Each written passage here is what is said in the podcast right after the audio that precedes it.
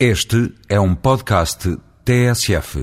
Depois do que há pouco tempo souberam sobre vencimentos, mordomias e reformas na banca, os portugueses não pareceram ficar particularmente escandalizados com os quase 300 mil euros que alguém que faz transplantes oferiu no ano passado só em incentivos. Entre os envolvidos, o ar ofendido com que alguns reagiram quando interrogados parecia indicar que falar no assunto seria mesmo um exercício de mesquinhez e invejam algum despeito típico dos pobres coitados que não fazem parte da élite. Habituados que vão estando às escandaleiras que tais e aos vencimentos dos futebolistas, os mal pagos cidadãos deste canteiro à beira-mar reagiram com o encolher de ombros que lhes é tradicional. Nesse encolher de ombros vai toda uma sabedoria centenária que ensina que certos fenómenos são como a chuva no inverno, não há como evitá-la, e do mal por mal, ao menos estes que ainda fazem alguma coisa. No entanto, o assunto não é tão simples e não nos deveria merecer tamanha displicência. É que, bem vistas as coisas, poderá estar em factos como estes a razão profunda da ineficiência que nos distingue. Pela minha parte, confesso que ainda hoje me intriga o facto incontroverso os portugueses serem trabalhadores empenhados e estimáveis, quando inseridos em sistemas organizativos mais rígidos e exigentes, como os da Europa do Norte, e aparentemente trabalhadores improdutivos e displicentes quando regressa à mãe-pátria.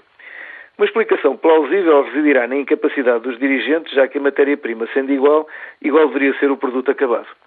Outra explicação, a bem dizer conexa com a primeira, será que, oferindo os trabalhadores pagamentos de país pobre e os dirigentes remunerações do primeiro mundo, o estímulo para a indigência se torna incontornável.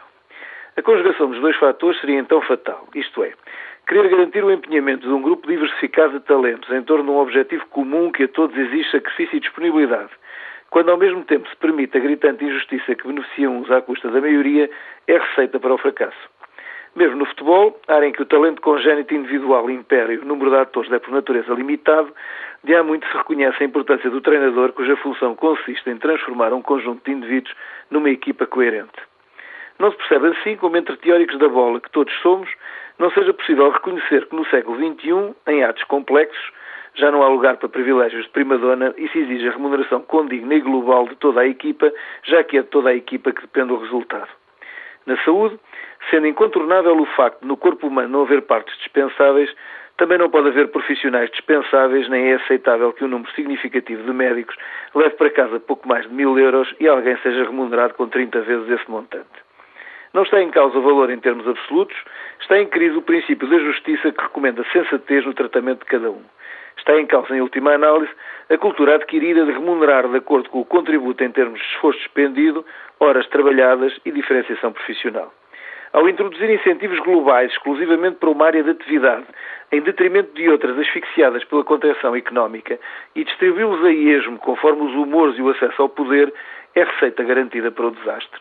Nenhum médico, obrigado quantas vezes a trabalhar quase gratuitamente, compreenderá que o mesmo sistema que o maltrata pague fortunas a génios, sejam eles do bisturi ou de outra qualquer arte. É que, contrariamente ao futebol, em que cada equipa depende dos adeptos que voluntariamente a sustentam, no Serviço Público de Saúde somos todos nós que, queremos, quer não, apagamos.